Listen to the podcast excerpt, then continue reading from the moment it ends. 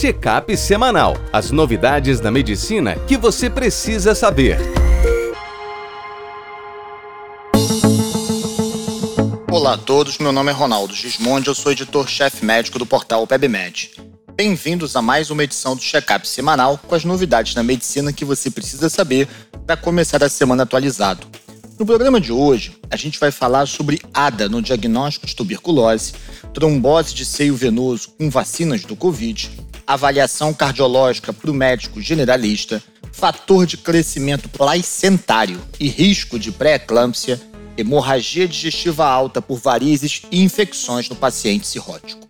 No primeiro texto de nosso colunista Carlos Henrique, ADA no diagnóstico de tuberculose pleural, quais fatores podem intervir na interpretação? Então, a adenosina deaminase é um fator importante no diagnóstico da tuberculose pleural e a gente já conhece algumas limitações dela, principalmente nos indivíduos com linfopenia. Contudo, um estudo em Singapura objetivou avaliar se há outros fatores que podem interferir na sua curácia.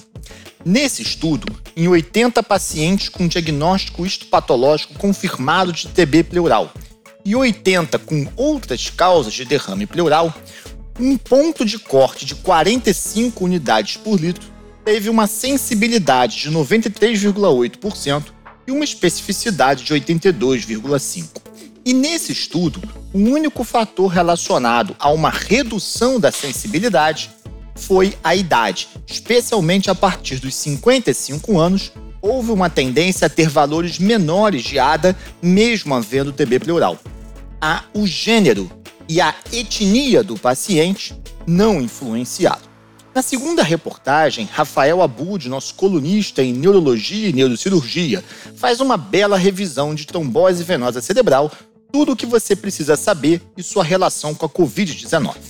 Então ele explica que existem muitas causas de trombose do seio venoso, sendo que as que chamam a atenção da gente por serem mais graves são trombocitopenia induzida por heparina, trombocitopenia induzida por heparina autoimune e trombocitopenia trombótica induzida pela vacina VIT. E essa VIT divide um mecanismo fisiopatológico com a induzida por heparina, que é a formação do anticorpo antifator plaquetário 4.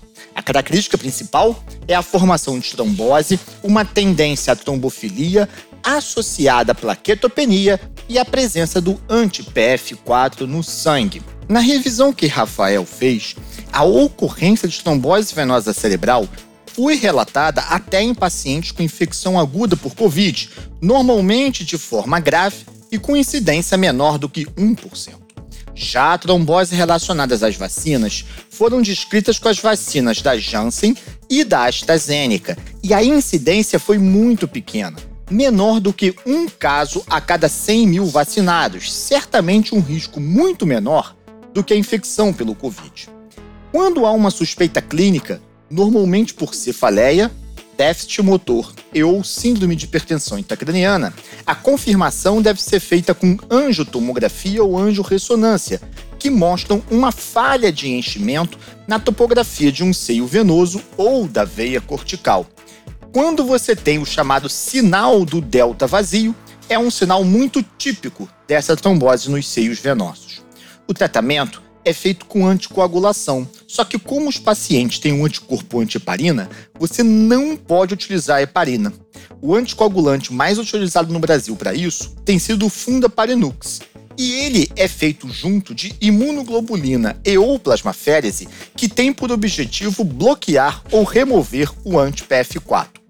Não há evidências de que os anticonvulsivantes são benéficos, e o uso de corticoide ainda está em estudo se vai agregar algum benefício ou não. Na terceira reportagem, João Coluna, nosso editor de ginecobstetrícia do portal e do Whitebook, avaliação do fator de crescimento placentário em mulheres com suspeita de pré-eclâmpsia. Então, o João traz para gente que o fator de crescimento placentário, IGF, é um marcador que tende a aumentar na gestação até um pico em torno de 32 semanas e vai caindo até o nascimento. E que os seus valores são reduzidos quando há pré-eclâmpsia, que normalmente está associado a uma redução do crescimento da vascularização placentária. Ele traz para gente os resultados do estudo Parrot, que foi feito na Irlanda e no Reino Unido, em cerca de duas mil gestações. Um grupo, ele não dosou PIGF, o fator de crescimento, e o outro grupo dosava, e isso levava uma vigilância ou tratamento maior em relação à pré-eclâmpsia. É, os valores considerados baixos eram valores abaixo de 100 picograma por ml. E o uso do fator de crescimento plaquentário não foi associado a intervenções que reduzissem a morbidade da mãe nem a morbidade do neonato. Ou seja, ter ele na rotina da pré-eclâmpsia não fez com que decisões melhores fossem tomadas e, portanto, não agregou valor à rotina do pré-natal. Na próxima reportagem, a nossa equipe da, do portal e do Whitebook traz para gente exames de rotina na cardiologia, quais o generalista deve solicitar. Então, nessa revisão, a gente mostra para vocês que o Whitebook pode ser uma ferramenta importante no apoio ao médico que está lidando com patologias que não são do seu dia a dia ou não são da sua especialidade.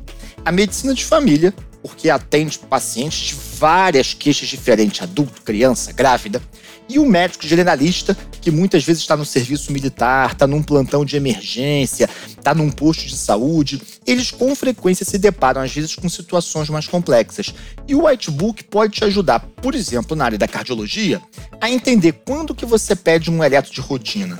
Qual é o doente que deve fazer ecocardiograma ou teste ergométrico? Como eu interpreto? Por exemplo, o teste ergométrico para que a gente possa confiar no seu resultado, o paciente tem que conseguir fazer o esforço pelo menos submáximo, atingir 85% da frequência cardíaca prevista. Será que quando você olha o laudo, você analisou isso? O teste chegou ao objetivo? Porque uma pessoa que não corre até essa frequência, esse teste perde muito em sensibilidade. Por exemplo, o diagnóstico de isquemia. Além disso, que outras informações um teste ergométrico traz? Será que ele não ajuda a gente, por exemplo, a ver capacidade ao exercício, resposta cronotrópica, resposta hemodinâmica? Tudo isso e muito mais você encontra em nosso aplicativo. E finalizando nosso check-up semanal, o Guilherme Grossi, que é nosso conteudista de gastro do Whitebook, infecções após hemorragia digestiva alta varicosa no cirrótico com antibiótico profilaxia. Então, a hemorragia por varizes é um evento comum no paciente cirrótico e está associado, além da hipovolemia e da anemia, a duas complicações clínicas: a encefalopatia e a um maior risco de infecção. Muita gente pensa que essas infecções são só PBE, mas na verdade, pneumonia também é um evento comum. E o risco de infecção pode chegar a 66% se não houver antibiótico profilático, especialmente se a cirrose for mais avançada, Child C. No estudo que o Guilherme traz, é uma análise pós-hoc de um estudo internacional multicêntrico que usou TIPS como forma de tratamento das hemorragias por varizes. Nesse estudo, 1.770 pacientes foram incluídos para avaliar o uso de profilaxia antibiótica. Desses 1.700, 93,6% receberam profilaxia.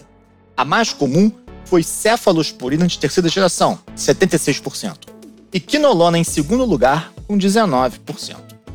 O risco de infecção foi de 19%, ou seja, comparado aos estudos prévios, a uma coorte histórica, o risco de infecção foi bem menor com os antibióticos, mas não chega a ser desprezível. 19% é um número razoável de infecções. A infecção mais comum foi a infecção respiratória em torno de 40 a 50% das infecções. Elas ocorreram numa mediana de três dias depois da admissão. Seguido da infecção do trato urinário, 13%, infecção de corrente sanguínea, 10%, e por incrível que pareça, a PBE com apenas 8% das infecções. Apenas 24% dos doentes tiveram isolamento de germe, a maioria deles gram-negativos. E pasmem, taxa de resistência desses germes ao antibiótico profilático foi de quase 60%. Os fatores de risco para infecção no doente foram um child B ou C, presença de encefalopatias grau 3 e 4, necessidade de catéter nasogástrico ou necessidade de intubação orotraqueal.